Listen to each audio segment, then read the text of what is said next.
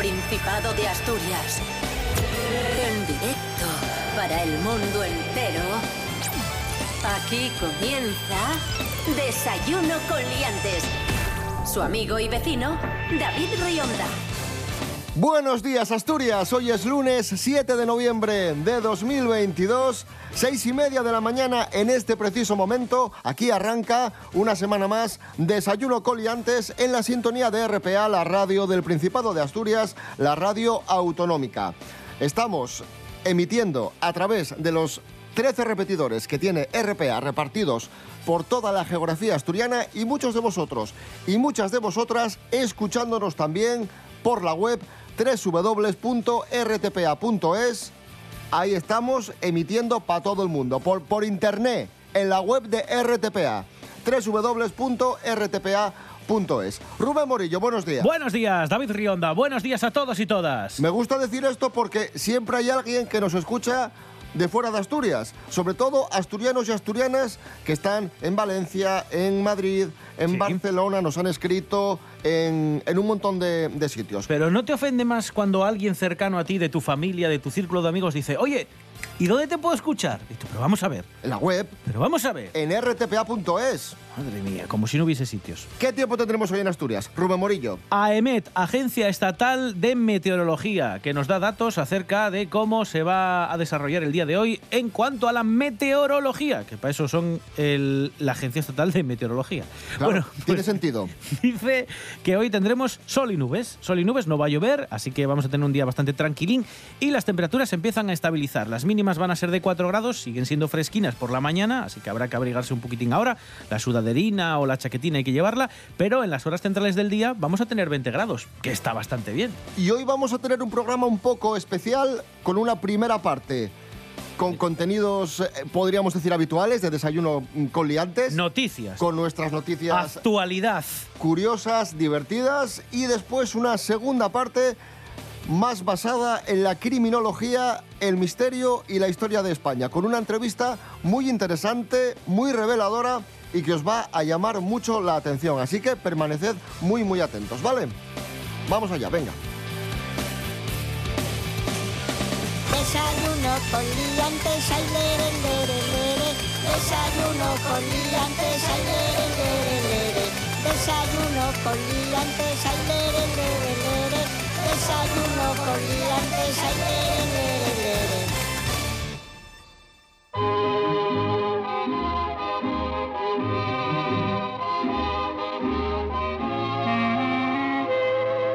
Comenzamos, amigos, amigas, enamorarse engorda.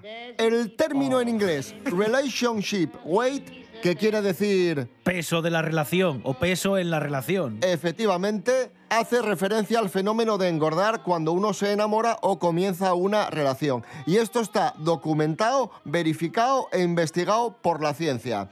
En 2015, un informe de la Sociedad Española para el Estudio de la Obesidad eh, hizo una muestra de 2.300 personas de entre 30 y 40 años y arrojaba como resultado que enamorarse suponía un aumento medio de casi 5 kilos en el peso corporal. Y a ver, si ponemos los datos encima de la mesa y los analizamos, esto cobra todo el sentido del mundo Sí. porque tú cuando empiezas a salir con alguien, Claro. ¿qué es lo que haces? Citas, citas. Citas. Citas. Citas a cenar. ¿Y en qué consisten las Ah, citas? A cenar, con vinín, eh, todo riquín. El vino, Eso el es. vinín, la sidra, Cafetinos con pastinas y el pastelinos. Claro, claro. Eh, cine, cine, mucho cine. cine también. Mm, eh, Netflix, en casa, tranquilinos. Claro, porque tú empiezas a salir con alguien y no dices, vamos a correr en la cinta. No, no, no. Uno no. al lado del otro. No, no. Es verdad que la, la primera fase es eso, de achucharse mucho y de no hacer cosas, pues eso, de, de, pues vamos a hacer la ruta del alba. No. Pues vamos a quedarnos en Que casina abrazadinos. Sí, pero eso más Se, adelante. se puede, se puede, pero, Pero bueno, lo tiene- habitual es comer Sí, y beber. tiene toda la lógica el, el estudio. Lo que me sorprende es que sean tantos kilos, casi 5 kilos de, de engorde en esos primeros pasos de, de la relación, ¿no? Por, por esto del quererse. Kim Jong-un debe estar muy enamorado, ¿eh? y Trump. Y, Donald Trump, sí, sí, que está muy grandón también. Y si tú pesas mucho y te enamoras, ¿qué pasa? ¿Y si te enamoras en Navidad? ¡Buf! hay que sumarle otros 5 o 6 kilos de turrón, ¿qué? ¡Buf!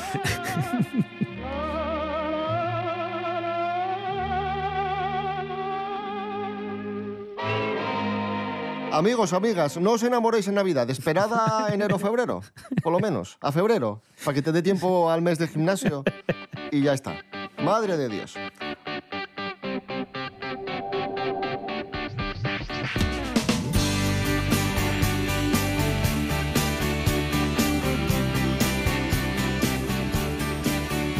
De- de- de- desayuno con liantes. Bueno, seguimos. Más noticias. Venga. Eh, esta ha recorrido el mundo, muy, muy curiosa. Un cuadro de Mondrian ¿Mm?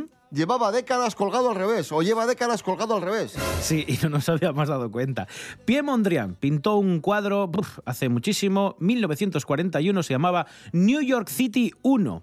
Total, que el cuadro al final se expone eh, en una exposición que se llama Mondrian Evolution. Cuelgan ahí el cuadro y lleva todo este tiempo desde que, desde que existe esa exposición colgado al revés. ¿Y por qué saben que está al revés? Porque la comisaria de la exposición, que se llama Susanne Meyer Bruser, esta señora vio unas fotografías del lugar en el que trabajaba Mondrian y se dio cuenta que había una fotografía en la que en el caballete estaba el cuadro que estaba expuesto en esa misma Y exposición. dijo, ya, pero si Y no. dijo, pero, pero bueno. pero, pero se espera, aquí hay unas líneas, que por cierto el cuadro son líneas de colorinos, ¿vale? Hay así unas líneas perpendiculares rojas, Una especie de azules. cuadrícula, sí. Eso es. Y dice, pero si están al revés. Dijo, espera, ¿están al revés? ¿O lo hemos colgado nosotros al revés? Y se dieron cuenta que sí, eh, lo habían girado, no saben muy bien por qué, a la hora de montar la exposición, 180 grados en algún momento y se quedó, se quedó ahí. Y entonces, pues eso, han tenido que decir, venga, igual era bueno darle la vuelta y enseñarle al mundo cómo lo había diseñado y cómo lo había, pues eso, pintado su, su autor, Pierre Mondrian.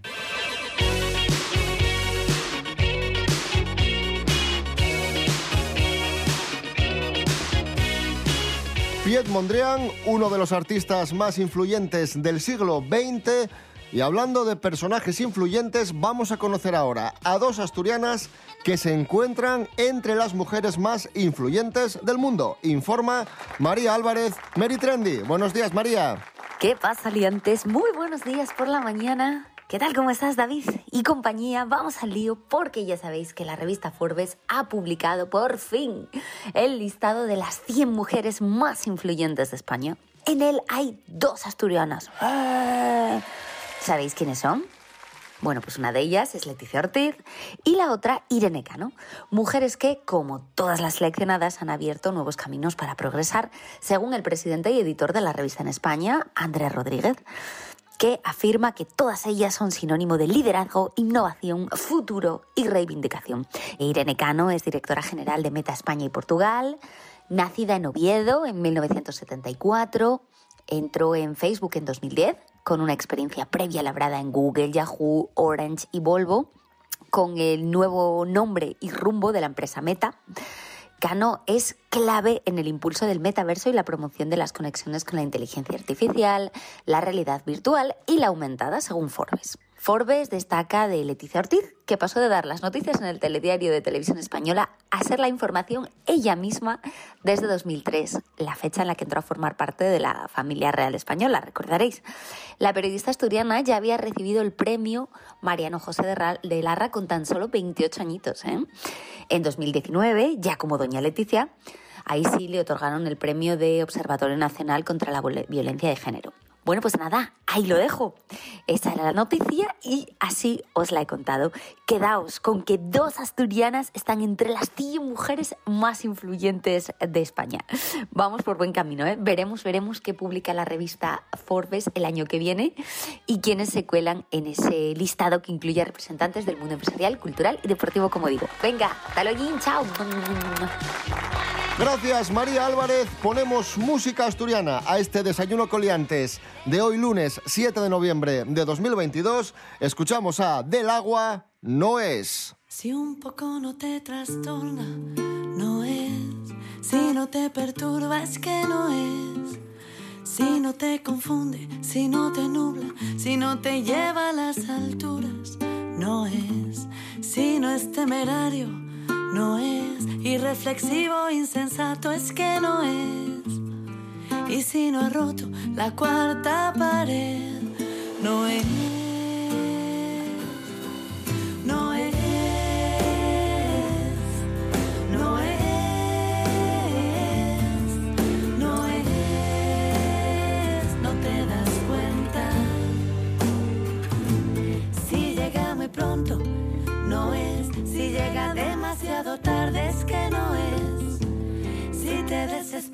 Si no lo esperas, si esperas que pronto aparezca, no es. Si no siente el vértigo, no es. Si templa los vértices, no es. Si requiere un templo para tener fe,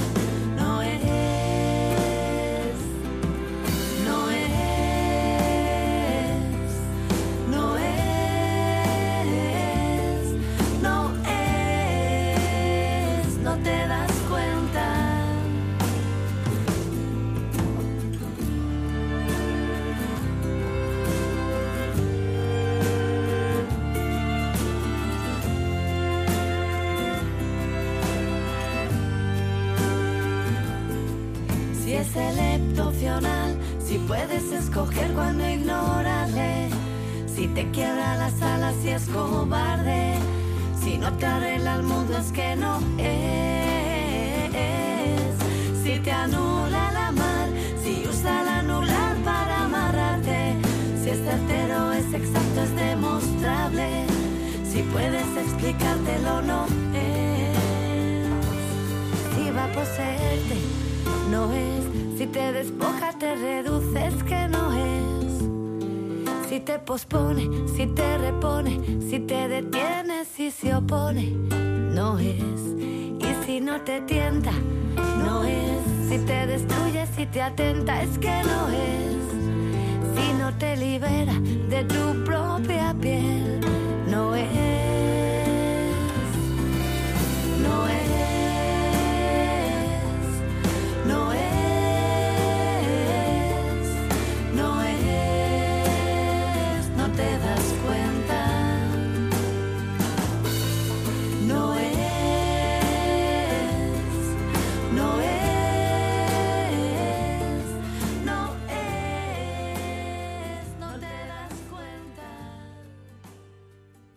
La voz en la noche en Asturias se llama Marcos Vega. Buenas noches, sean bienvenidos al espectáculo de la radio. Enseguida Escucha RPA esta noche y mañana y pasado, noche tras noche. Un repaso a la actualidad de la jornada en Asturias con la mejor opinión, con los mejores colaboradores. Con la zona rural, ¿no? ¿Sabes que Asturias ahí está? Información, análisis, periodismo en estado puro. Noche tras noche, de lunes a viernes a las 9 de la noche en RPA, la radio del Principado de Asturias. La nuestra. El tiempo se nos suele echar encima, los horarios no perdonan y a veces te pierdes tu programa favorito de RPA. Pero eso tiene solución. Accede a www.rtpa.es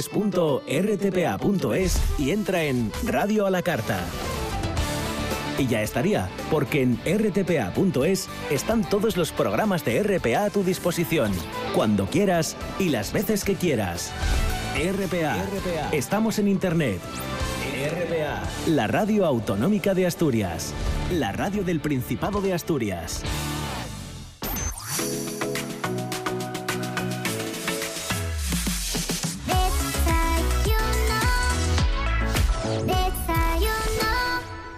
Esta semana se cumplen 30 años del suceso más mediático y también misterioso de la historia de este país, el triple crimen de las niñas de Alcácer.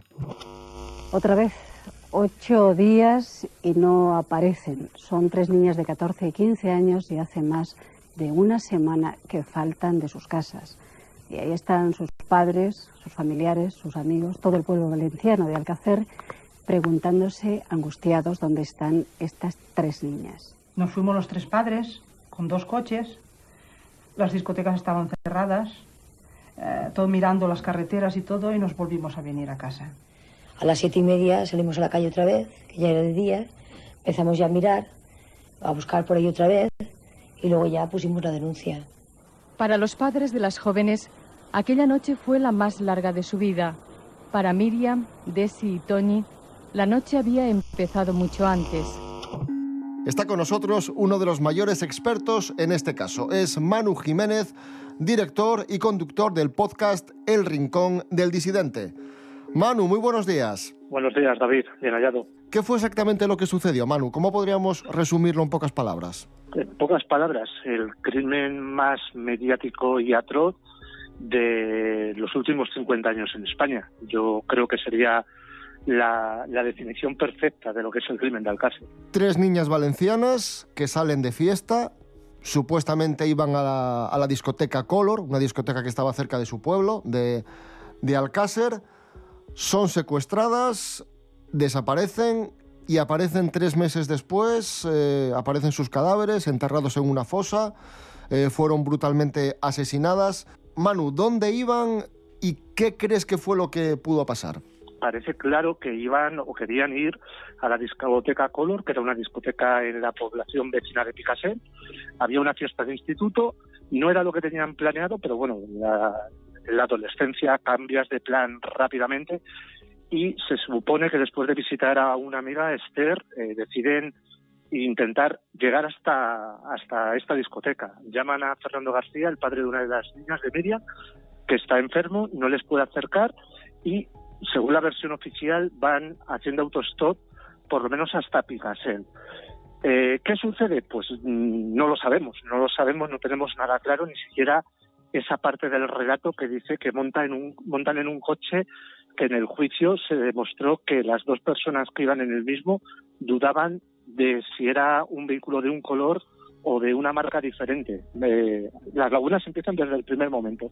Hay muchas lagunas que contradicen esa versión oficial, que fueron Antonio Anglés y Miquel Ricard, dos, dos cacos de barrio, vamos a definirlos así, dos, dos delincuentes de, de barrio los que cometieron estos hechos eh, atroces. Y al haber tantas lagunas y al ser una investigación un tanto extraña, hay un problema que hemos hablado tú y yo muchas veces, Manu, que, que no hay un término medio entre lo que es la versión oficial que es muy cerrada, fueron estos dos y punto, y una versión alternativa que se va a la conspiranoia. Correcto. Y el problema, creo que yo lo he hablado muchas veces y creo que lo he comentado más de una vez. Eh, la cuestión es que en Alcácer jamás se quiso saber de verdad lo que pasó, se quería tener razón, tanto por una parte como por la otra. Es posible que la verdad esté en el término medio, pero claro, eh, esa razón, esas eh, formas, y yo creo que hay que denunciarlo públicamente, ya han pasado, van a cumplirse 30 años, esa mala investigación y yo la calificaría de chapucera por parte del juez instructor y de los miembros de, las fuerzas de seguridad del Estado que tenían que eh, hacer una investigación como Dios manda, pues han propiciado, por un lado, muchas dudas, por otro lado, que se siga hablando de algo conspirativo y por el lado más importante para mí, eh, para taparse las pifias eh, ocultar la verdad. Un caso eh, muy misterioso y eso propicia que haya muchas personas, y sobre todo ahora con Internet, ¿no? que desde su casa empiecen a hacerse, con perdón, pajas mentales y digan, pues fueron políticos, fueron altos cargos, fue este, fue el otro. Tú has estado en Alcácer, tú has investigado. Cuéntanos cómo fue la experiencia de, irte al Alcácer y qué fue lo que te encontraste. A ver, la, experiencia, pues eh, al principio, eh, cuando lo hacía de forma puramente vocacional, no implica ahora que no lo haga, pero obviamente ni siquiera se me pasaba por la cabeza hacer un, un podcast dedicado al caso Alcácer, pues era un poco eh, siguiendo la senda que yo había visto de Juan Ignacio Blanco y de Fernando García en esta noche cruzamos el Mississippi. Tú dices, David, que ahora a raíz de Internet eh, la gente se hace, como decías, pajas mentales en tema de la conspiranoia, pero es que desde el primer momento, ya desde el año 93, 94, 95, quizás no teníamos tanta conciencia porque el mundo se ha agrandado mucho gracias a Internet, pero eso ya sucedía. A mí me sorprendió, eh, porque claro, tú dices, bueno, esto puede ser, como tú dices, pues alguien que está detrás de un teclado que jamás ha pisado el terreno y, bueno, mm, invenciones de alguien con una mente calenturienta.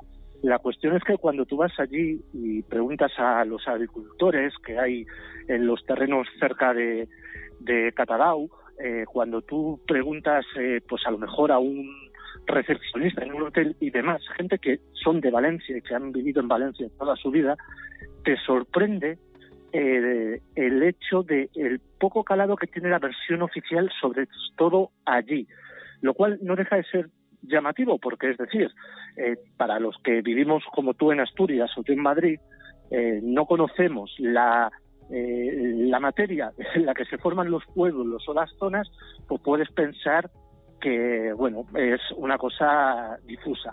Pero claro, cuando, por ejemplo, yo recuerdo una de las veces que, estábamos eh, en la zona de, la fosa, que apareció un, pues un, labrador que llevaba otro grupo de gente que querían llegar a la fosa y el sitio no es especialmente sencillo de llegar. Y hablando con el hombre, un hombre valenciano, o sea, tan valenciano como que hablaba en valenciano y no hablaba castellano, o sea, era, difícil entender, entenderle, él te explicaba que él conocía a los Ángeles y a Ricard hace veintitantos años, que no estaban o, no paraban en la famosa caseta de la Romana, y cuando le preguntas, eh, ¿y para usted qué ha pasado aquí? Eh, su respuesta fue, esto fue gente de dinero. No creo que una persona del campo que se levanta a las 5 de la mañana y se acuesta a las 8 o, vuelve a casa a las 8 de la tarde después de trabajar eh, con sus manos eh, sembrando, arando, lo que fuere, eh, tenga mucho interés en tener confabulaciones. Eso obviamente es lo que se oye, se ve o se palpa en el ambiente de los pueblos de la zona de, Valencia. Entonces, claro, ¿qué pasó en, en Alcácer? Pues esa es la pregunta del millón no te la sé responder a día de hoy todavía. Es la pregunta del, del millón. Eh, Manu, teorías hay, hay muchas. ¿Tú por cuál te decantas? ¿Estás de acuerdo con que fue quizá gente de dinero, un grupo, un grupo de la zona que se dedicaba a cometer este tipo de, de crímenes y usaron a estos dos, Antonio Anglés y Miquel Ricard, como cabezas de turco? ¿Tú cómo lo ves a día de hoy? Vamos a ver, yo lo que digo es mi opinión personal a día de hoy, eh, cuando estamos grabando esta entrevista, no es desde luego la misma opinión que tenía hace dos años cuando empezamos la andadura del rincón del disidente y posiblemente no sea la misma opinión que tenga dentro de un año. Pero recopilando toda la información y viendo, porque claro, nos centramos mucho en Alcácer, quizás eh, un poquito en Macastre, que es otro crimen que tiene ciertas similitudes, pero obviamos el resto de crímenes, desapariciones de adolescentes que hubo en esta zona entre el año 89 y el año 1993. Eh, Viendo todo en conjunto, que al final es lo que importa para tener una visión objetiva, yo creo que ahí había un grupo delincuencial donde se tocaban pues casi todos los palos, drogas, prostitución, eh, apuestas, extorsiones, y en algún momento eh, pues eh, empiezan a cogerle el gusto al hecho de raptar, violar y quizás asesinar a jóvenes. En la impunidad del momento por el motivo X, pues se van acrecentando y yo creo que el error que cometen es eh, en esas tres niñas llevarse a Miriam García eh, yo lo he hablado muchas veces con Fernando, yo tengo la seguridad y la certeza eh, que si en esa ecuación no hubiese estado Miriam, las niñas de Alcácer hubiesen sido unas más que en dos semanas nadie se hubiese ocurrido, o sea, se hubiese acordado de, ellas. ¿Qué sucede? Fernando García era un empresario de éxito multimillonario que amaba a su hija y tenía digamos, el, el, empuje económico para poder aparcar sus, sus quehaceres y decir, voy a mover cielo, tierra y mar para encontrar a mi hija. Eso lo cambia todo. Y yo creo que eso también cambia que este grupo eh, se, entre comillas, acongoje y deje de hacer, por lo menos durante una buena temporada, aquello. El foco mediático de repente se centró eh, en Valencia y eso, pues, si quizás tuvo algo beneficioso fue que mm, unas cuantas eh, muchachas o muchachos pues eh, salvaron su vida gracias al foco mediático de Alcácer. Ya por último, Manu, estamos viviendo una especie de, revival de, de Alcácer, ¿no? Con, con novedades cada poco, con una investigación abierta, utilizando nuevas técnicas eh, forenses. ¿Cuál es la situación en este momento de, la investigación o, qué novedades tenemos o esperamos tener en las próximas semanas? Pues las novedades ahora mismo son que todas las nuevas pruebas que ha pedido la Asociación LASM están, están aprobadas en su inmensa mayoría, a excepción de algunas de nivel genético, por parte del juzgado número 6 de Alcira. Eh, se le dio eh, orden a la Guardia Civil, que eran los custodios de todas las muestras de convención en las que se quieren hacer nuevos análisis con estas nuevas técnicas para que se eh, llevasen a los laboratorios de Madrid y Barcelona del Instituto Nacional de Toxicología y estamos a la espera de que arrojen eh, resultados. Ya ha pasado el tiempo suficiente como para que eso hubiese sucedido. Eh, hace unas semanas o un mes la asociación LASM eh, otro, eh, otro escrito al juzgado número 6 de Alcira pidiéndoles celeridad en los resultados eh, por dos razones. Una, porque se cree que se ha habido tiempo suficiente para que ya haya resultados y dos, porque muchas de las muestras, al ser de carácter biológico, cuanto más tiempo pasen y además se supo eh, que las muestras se siguen estando conservadas en bolsas de plástico, lo cual deteriora las muestras biológicas, pues el tiempo corre en contra de la preservación de posibles ADN o muestras de los autores de aquel vil asesinato. Entonces, cuanto antes tengamos resultados, va a ser mucho mejor para todos. Una chapuza más, ¿no? Lo de las bolsas de plástico, porque... Sí, sí, sí. Bueno, y hay, y hay algo que no puedo de momento contar, pero para mí es algo que demostraría que eh, la, la cantinela ¿no? que se nos ha contado sobre la chapucera investigación del crimen de Alcácer, de, es que esto eh, se hizo así porque era la época, eh, no deja de ser una patraña. Se siguen haciendo las cosas mal y alguien debería dar explicaciones en breve si no se soluciona algo que todavía no puedo adelantar, pero que espero que las próximas semanas lo pueda contar en el programa. Es muy complicado en 10, 15 minutos hablar de esto porque es un tema apasionante y, daría para, para, horas y horas. Por eso os recomendamos que escuchéis El Rincón del Disidente, el podcast de Manu Jiménez. Manu Jiménez, muchísimas gracias, ha sido un placer. El placer ha sido mío, David. Muchísimas gracias a ti. Un abrazo.